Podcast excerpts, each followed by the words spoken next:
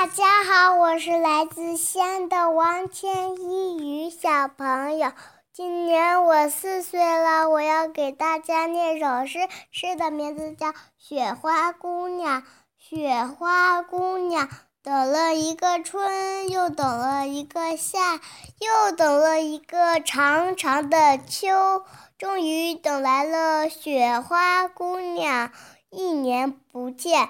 它变得又白又胖，我伸出双手欢迎它，它却像顽皮的小妹妹，同我捉迷藏。悄悄地，悄悄地，它落在我的辫梢上，把我打扮得更漂亮。谢谢大家，晚安。